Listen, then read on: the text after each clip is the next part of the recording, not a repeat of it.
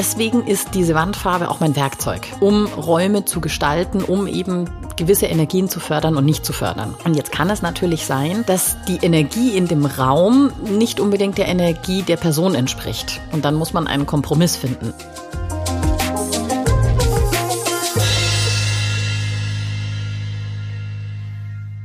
Herzlich willkommen zu einer neuen Folge von Feng Shui isst man nicht mit Stäbchen. Dieses Mal wird es bunt, denn wir beschäftigen uns mit Farben. Habt ihr euch zum Beispiel schon mal gefragt, ob die Farben eurer Wände, und damit sind auch weiße Wände gemeint, euch gut tun und euch fördern? Oder auch andere farbige Einrichtungsgegenstände wie euer Sofa oder die Kissen darauf? Wenn ja, dann seid ihr in dieser Folge genau richtig. Wenn nein, dann erst recht. Denn Farben haben entscheidenden Einfluss auf unser Wohlbefinden und unseren Energiehaushalt, sagt Julia Ries. Sie erklärt, welche Farben welchem Feng Shui-Element zuzuordnen sind und auch welche biophysikalische Wirkungen Farben auf uns haben, sprich, was sie in unserem Körper bewirken. Mein Name ist Kerstin Trüdinger und wenn ihr außerdem erfahren wollt, welche Farbe es schafft, uns zu beruhigen und gleichzeitig die Lebensgeister in uns zu wecken, dann hört euch jetzt mein Gespräch mit Feng Shui-Expertin und Architektin Julia Ries an. Hallo Julia, herzlich willkommen. Hallo Kerstin, schön wieder hier zu sein. Finde ich auch, vor allem, weil wir heute die wunderschöne Aufgabe haben, den Gewinner bekannt geben zu können, unserer Verlosung. Oh ja, das war so aufregend. Erzähl mal. Wir haben aus einem Topf den Namen der Gewinnerin gezogen Dabei handelt es sich um Valentina aus München. Yay! Herzlichen Glückwunsch! Herzlichen Glückwunsch. Wir werfen hier Konfetti. Ja, Valentina hat die Aufgabe äh, korrekt erfüllt, hat einen Post von uns auf Instagram geteilt und hat uns den Screenshot geschickt. Und insofern ist sie in unserem Lostopf gelandet und vorhin haben wir sie gezogen. Sie gewinnt den Auftakt einer Feng Shui-Beratung. Sie wird von mir erfahren, zu welchem Trigramm sie gehört. Das heißt, welchem Element sie entspricht und welche Richtungen für sie gut sind. Und das werde ich ihr zukommen lassen und mit ihr darüber sprechen. Und das Video zur Ziehung der Gewinnerin ähm, haben wir erfolgreich gemacht und gepostet. Das könnt ihr euch alle anschauen, damit ihr auch seht, dass alles mit rechten Dingen vorgegangen ist. Und wir freuen uns sehr. Sehr schön. Also nochmal herzlichen Glückwunsch an Valentina. Juhu. So, heute beschäftigen wir uns mit den Farben und vor allem auch mit den Farben in Zusammenhang mit den Feng Shui-Elementen, die wir ja auch jetzt in den vergangenen mittlerweile zehn Folgen schon kennengelernt haben. Möchtest du die Elemente einfach noch mal ganz kurz wiederholen? Ja, sehr gerne. Also im Feng Shui gibt es fünf Elemente. Dabei handelt es sich um Wasser, Holz, Feuer, Erde und Metall. Und die Reihenfolge, in der ich die Elemente gerade genannt habe, ist die Reihenfolge des Förderzykluses. Mhm. Also die stehen in Zusammenhang. Das heißt, Wasser fördert Holz, kann man sich bildlich vorstellen, dann wächst's. Holz fördert Feuer, hat was zu brennen. Feuer fördert Erde, dann was ist Asche. Erde fördert Metall, denn da steckt's drin. Und Metall fördert Wasser. Das sind die Mineralien, die im Wasser unterwegs sind. Danke für die Erläuterung. So, fangen wir doch mal ganz allgemein an. Was ist das Geheimnis der Farben? Welchen Einfluss haben Farben auf uns? Ganz grundsätzlich haben Farben immer einen Einfluss auf uns, also auch mal unabhängig von Feng Shui ähm, wird zum einen natürlich jeder Farben anders wahrnehmen, aber ich behaupte jetzt mal, dass alle sich einig sind, dass Rot eine warme Farbe ist und Blau eine kalte Farbe. Und insofern haben diese Farben schon eine Wirkung auf uns. Und zwar je nachdem, wo sie jetzt sind, ähm, kann man sich wohlfühlen oder nicht so wohlfühlen, kann man das als angenehm empfinden. Und insofern wirken Farben. Mhm. Und ich glaube, das hängt auch damit zusammen und das ist eben auch meine nächste Frage. Gibt es Farben oder Farbkombinationen, die einem bestimmten Feng Shui-Element zuzuordnen sind? Genauso ist es. Also jedem Feng Shui-Element sind ein oder zwei Farben zugeordnet die also dieses Element oder die Qualität dieses Elements, also die Qualität dieser Energie, die dieses Element mitbringt, spiegeln und insofern auch hinsichtlich Feng Shui Einfluss auf uns nehmen. Mhm. Magst du einfach mal die einzelnen Elemente tatsächlich ganz konkret benennen und die dazugehörigen Farben. Fangen wir doch mal so an. Genau. Ich ähm, orientiere mich jetzt wieder an meinem Förderzyklus. Mhm. Ich beginne mit Wasser. Welche Überraschung? Blau. Mhm. Blau ist dem Wasser zugeordnet, aber auch die Farbe Schwarz. Mhm. Kann man sich auch relativ einfach erklären, denn wenn man sich zum Beispiel aus einem Luftbild oder so mal einen See oder ein Gewässer anschaut, dann wirkt das manchmal auch gerne schwarz. Mhm. Dann haben wir Holz. Auch keine Überraschung. Die Farbe Grün entspricht dem Element Holz. Feuer. Wie, aber oh, muss ich kurz äh, zwischenhaken. Wenn ich Holz höre, denke ich an Braun und nicht an Grün, um ehrlich zu sein. Blätter? Ja, ja, schon, aber mein, die erste Assoziation, die ist bei mir definitiv braun. Da siehst du mal, ich stecke schon so im Feng Shui drin, dass für mich grün eindeutig Holz ist. Mhm. Da muss ich dir recht geben. Braun äh, wiederum entspricht dem Element Erde. Uh, okay. Die ist ja, ja braun. Gut, das macht Sinn, ja, ja aber genau. okay, also Holz ist grün. genau. Holz ist grün. Feuer ist rot. Mhm. Erde ist braun oder aber auch gelb. Mhm. Und alles, was so Erdfarben einfach ist. Mhm. Metall ist zum Beispiel weiß, aber eben auch Metallfarben. Und dann sind wir wieder beim Wasser. Mhm. Wenn ich beispielsweise Kleidung kaufe, dann tendiere ich ja ohnehin schon zu bestimmten Farben und dann stehe ich vom Spiegel mit dem Pulli, den ich mir ausgesucht habe und sehe ja sofort, okay, also da schaue ich aus wie kurz vorm Sterben, weil blass und äh, fürchterlich und eine andere Farbe wiederum bringt meinen Teint zum Strahlen und es passt einfach. Also ich glaube, da gibt's ja schon so eine natürliche Farbempfindung. Funktioniert das in meiner Wohnung auch? Also wie ist denn das in Abhängigkeit zu, was weiß ich, wenn ich mich für eine Wandfarbe entscheiden muss oder für eine Couchfarbe? Habe ich da auch eine natürliche, intuitive Vorliebe für die Farbe, die mir gut tut? Meistens hat man die. Aber es gibt auch Ausnahmen. Also es gibt auch Menschen, die äh, ganz zielstrebig zu den falschen Farben greifen. Das kann einfach sein. Aber grundsätzlich hat man schon die Tendenz, die Farben zu nehmen, die einem einfach liegen, die einen fördern oder einem selbst entsprechen. Also ich habe tatsächlich insbesondere bei Metalltypen, also Menschen, die hauptsächlich durch Metall geprägt sind, den Fall, dass diese Menschen tendenziell weiße Wohnungen haben. Mhm. Die mögen nicht unbedingt, wenn Wände bunt angestrichen sind, mhm. weil weiß eben dem Metall entspricht. Das ist ganz witzig. Mhm. Wo und wie kann ich Farben gezielt einsetzen? Also was erreiche ich damit, wenn ich jetzt beispielsweise eine Wand in einer bestimmten Farbe streiche? Also grundsätzlich wird diese Farbe Einfluss auf mich persönlich nehmen. Also die wird mich jetzt fördern, diese Energie, oder nicht fördern. Diese Wandfarbe wird aber auch die Energie, die in diesem Raum vorherrscht, beeinflussen, fördern oder nicht fördern. Und deswegen ist diese Wandfarbe auch mein Werkzeug, um Räume zu gestalten, um eben gewisse Energien zu fördern und nicht zu fördern. Und jetzt kann es natürlich sein, dass die Energie in dem Raum nicht unbedingt der Energie der Person entspricht. Und dann muss man einen Kompromiss finden. Also wenn jetzt eben zum Beispiel da ein Holzmensch ist, der mag eigentlich weiße Wände nicht so gern, weil das Metall das Holz beschneiden würde.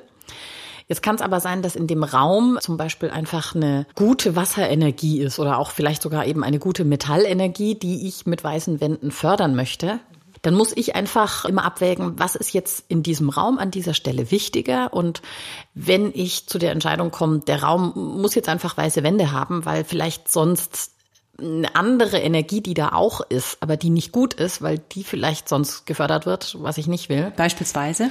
Also wenn ich zum Beispiel einen Raum habe, in dem möchte ich jetzt die Metallenergie fördern und die zweite Energie, die da vorhanden ist, ist zum Beispiel eine negative Erdenergie.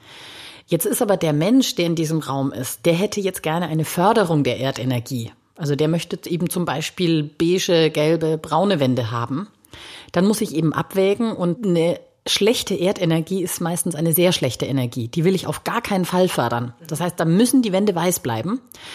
Jetzt ist es für den Erdmenschen noch erträglich. Der kann mit Metall umgehen auch wenn es ihn vielleicht ein bisschen schwächt. Aber dann muss ich jetzt in dem Fall einfach die Wände weiß lassen und muss mir halt überlegen, okay, wie kann ich diesem Menschen jetzt positive Erdenergie zuführen, ohne diese negative Erdenergie, in dem Raum ist, zu fördern. Das kann ich jetzt eben entweder machen, indem ich einen anderen Raum so gestalte, dass es jetzt die Person fördert. Oder äh, wenn es jetzt zum Beispiel das Schlafzimmer ist, dann schaue ich, dass ich das Bett in eine Richtung drehe, die diesem Nutzer fördert, oder dass die Richtung eben speziell einer Erdenergie entspricht. Dann bekommt die Person eine positive Erdenergie und der Raum kriegt davon sozusagen nichts mit. Mhm. Jetzt hattest du ja vorhin einige Farbbeispiele genannt. Und was ich jetzt auch schon so gesehen habe, das sind ja dann immer so diese Farbgruppen, also blau und in Abstufungen und so weiter. Wie ist denn das mit Farben, die in diesen Gruppen nicht vorkommen? Angenommen, ich finde jetzt, das gibt's wahrscheinlich gar nicht. Violett. ja, genau, Violett. Violett ist eine super. Äh, ist eine Kombination quasi zwischen Wasser und Feuer. Genau, ist kalt und warm gleichzeitig. Ja, was heißt das? Da muss man sich dieses Violett angucken. Ähm, auch Mischungen zwischen Blau und Rot gibt's ja Abstufungen. Ist es jetzt eher ein wärmeres Violett oder eher ein kälteres Violett, also mit mehr Rot oder mehr Blauanteil? Und insofern wirkt diese Farbe dann auch. Das ist ja dann deswegen keine schlechte Farbe, weil sie gemischt ist. Aber wie wirkt sie dann? Eher blau oder eher rot? Also je nachdem, wo der Anteil größer ist, so ist in die es. Richtung, aber die andere trotzdem auch ein bisschen. Die andere ist auch dabei. Aha. Und es ist trotzdem kein Konflikt. Und ich muss dann aber eben überlegen, okay, ich will jetzt eine violette Wand haben und keine Ahnung, für einen Nutzer, eine Nutzerin, die vielleicht mit Feuer nicht umgehen kann oder Feuer nicht mag, dann sollte ich ein Violett wählen, das weniger Rotanteil hat. Mhm, mh. So zum Beispiel. Wäre das denn dann auch die Lösung, wenn jetzt zwei Menschen in einer Wohnung wohnen, mit ganz unterschiedlichen Elementen zu sagen, ich mische die Farben des einen mit den Farben des anderen. Wenn ich Pech habe, kommt halt dann Schlamm raus. Ja, genau. Aber als Herangehensweise quasi. Würde ich nicht machen, sondern ähm, es gibt, wenn mehrere Personen eine Wohnung oder ein Haus bewohnen oder ein Büro nutzen oder sowas, man muss immer die Kompromisse suchen und dann gibt es ja auch immer Bereiche, wo sich mehr der eine und vielleicht auch mehr der andere aufhält. Oder eben, wenn die Nutzung gleich verteilt ist, dann muss ich halt Bereiche bestimmen, wo ich sage, okay, der Bereich ist jetzt mehr für den einen Nutzer gedacht und der andere Bereich mehr für den oder die andere Nutzerin. Mhm. Ich würde die Farben nicht mischen, sondern ich würde lieber unterschiedliche Bereiche formulieren. Mhm. Was mich jetzt noch zum Abschluss interessieren würde, ist, was bedeuten die einzelnen Farben sowohl im Feng Shui als auch allgemein. Kannst du mir dazu noch was sagen? Ja, das ist nämlich sehr interessant. Also in unserer Kultur haben Farben eine bestimmte Bedeutung. Zum Beispiel Rot steht für Feuer und Leidenschaft, Wärme. So ist es auch im Feng Shui. Im chinesischen Allgemein ist Rot eine Farbe, die Glück anzieht. Das hängt damit zusammen, dass Gelb ursprünglich die kaiserliche Farbe war. Gelb ist nämlich die Farbe für das höchste Glück. Deswegen war sie auch für den Kaiser bestimmt. Mhm. Und die normalen Leute durften Gelb nicht tragen. Steht Gelb für Gold? Auch, mhm. genau. Und Gelb steht auch für Weisheit, Geduld, Toleranz. Das sind also Eigenschaften, die man auch mit dem Element Erde zusammenbringt. Mhm. Also das passt schon auch zusammen. Weil aber eben Gelb dem Kaiser vorbehalten war, hat sich dann Rot als Glücksfarbe in der Bevölkerung verteilt. Deswegen ist Rot sehr beliebt in China. Und Rot allgemein ähm, ist ja eine feurige Farbe, macht warm. Und wenn man das Ganze jetzt aus Feng Shui-Sicht betrachtet, ja, Feuer macht auch warm, also das entspricht sich. Und biophysikalisch, das finde ich nämlich sehr spannend, wirkt Rot nämlich genauso. Das sorgt dafür, dass die Blutgefäße sich ausdehnen mhm. und äh, insofern die Durchblutung erhöht wird. Es wird einem warm. Also auch biophysikalisch wirkt Rot tatsächlich so, wie man so den Eindruck hat. Mhm. Rot aktiviert alle Sinne. Mhm. Gelb habe ich schon erklärt. Was jetzt der interessante Aspekt aus biophysikalischer Sicht ist, dass Gelb auch die Ernährungsorgane heilt, trägt dazu bei. Beziehungsweise es erhöht die Schmerzverträglichkeit. Finde ich einen ganz spannenden Aspekt. Das heißt, ähm, mhm. am besten sollten Zimmer im Krankenhaus gelb gestrichen werden. Witzigerweise ja. Mhm. Jetzt hat man ja sofort so ein Bild vor Augen mit so einem komischen Krankenhausgelb. Oder es gibt ja auch so ein komisches Krankenhausgrün, mhm, mhm, was auch damit zusammenhängt. Grün steht ja für Ruhe und Hoffnung und für Frische. Mhm. Passt auch wieder mit dem Element Holz zusammen, für das ja Grün auch steht. Grün steht auch eben für Besonnenheit und Lebensfreude, Naturverbundenheit und biophysikalisch hilft Grün der Knochenbildung. Also es kräftigt auch die Haut und tötet Bakterien. Mhm. Daher die grünen Kittel bei den Ärzten und. So ist es. Zum Beispiel. Ärztinnen. Genau. genau. Und es gibt jetzt natürlich unterschiedliche Grünabstufungen. Also es muss jetzt nicht diese komische blasse Krankenhausgrün sein, sondern man darf ja auch mal kräftige Farben verwenden. Finde ich ganz spannend. Blau wiederum, jetzt denken wir wieder an unser Wasser. Blau steht auch für Spiritualität, wie übrigens auch das Element Wasser, was ich ganz interessant finde. Es ist eine eher kühle Farbe und Blau ist tatsächlich auch in China eine kühle, sekundäre Trauerfarbe. Was ist eine sekundäre Trauerfarbe? Die primäre Trauerfarbe ist weiß. ah. Das heißt, wenn man trauert, trägt man weiß Genau. oder dann blau. Genau. Es ist nur in unseren Breiten, dass man da schwarz trägt. Vielleicht, keine Ahnung warum. Und blau wirkt also biophysikalisch gegenteilig von rot. Also es reduziert die Durchblutung und so weiter. Deswegen wird wohl bei Operationen auch blaues Licht zugeschaltet, weil es die Blutgefäße verengt. Beruhigt die Psyche und weckt die Lebenskräfte. Eben dann zu guter Letzt noch Weiß. Weiß ist die Farbe der Trauer, steht äh, für Sauberkeit und Ordnung und in unseren Breiten ja auch so ein bisschen für Jungfräulichkeit und solche Geschichten. Man sollte Weiß im Wohnbereich vermeiden. Das hängt damit zusammen, dass wenn zu viel Weiß in einem Raum ist, dann existiert da zu viel Yin-Energie und das sorgt für Disharmonien. Und das möchte man im Wohnzimmer nicht haben. Deswegen verwenden die Chinesen Weiß eher so für Werkstatt, Garage oder halt eben, und wenn es die Küche ist, da wo man diese Farbe nicht unbedingt so verwendet. Ja, das mal so die, die Hauptfarben einmal abgearbeitet, damit man so ein bisschen einen Eindruck hat. Also grundsätzlich kann man sagen, dass die Farbwirkung, die wir im Kopf haben, auch der Feng Shui-Wirkung entspricht. Kurze Anekdote. Restaurants haben übrigens sehr gerne große rote Elemente oder rote Wände, weil ja die Durchblutung angeregt wird und insofern auch der Appetit gesteigert wird. Ah, clever. da werde ich mal drauf achten. Außerdem sorgt Rot ja auch durch das Feuer auch ein bisschen für Unruhe und nicht so viel für Ruhe.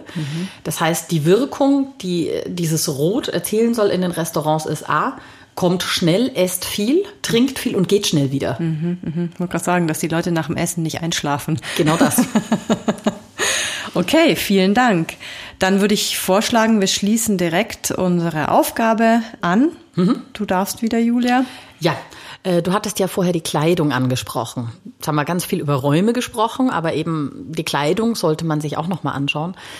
Was ich eben interessant finde, ist, passt denn die Kleidung zu den Räumen in der Wohnung? Also das wäre die Aufgabe. Schaut euch mal euren Kleiderschrank an. Was habt ihr da so für Farben? Was tragt ihr gerne, was nicht so gerne? Wo fühlt ihr euch wohl? Und schaut euch dazu mal die Wohnung an. Passt es eigentlich zusammen? Fühlt ihr euch da irgendwo wohler, nicht so wohl? Und was ich auch ganz interessant finde, schaut euch doch auch mal die Kleidung eures Partners an. Passt das auch zur Wohnung oder ganz anders? Und was schließt ihr daraus? Würde mich interessieren. Ja, spannende Aufgabe. Gut, und wenn ihr es nicht schon getan habt, abonniert doch diesen Podcast.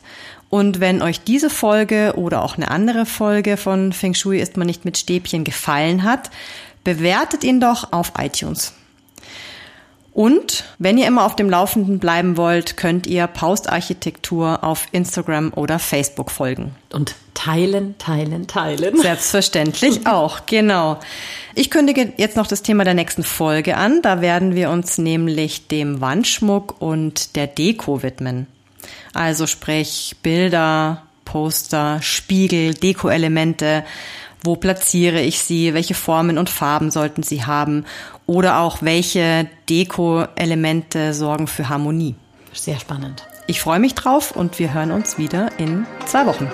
Bis dahin, alles Gute, tschüss. Ciao!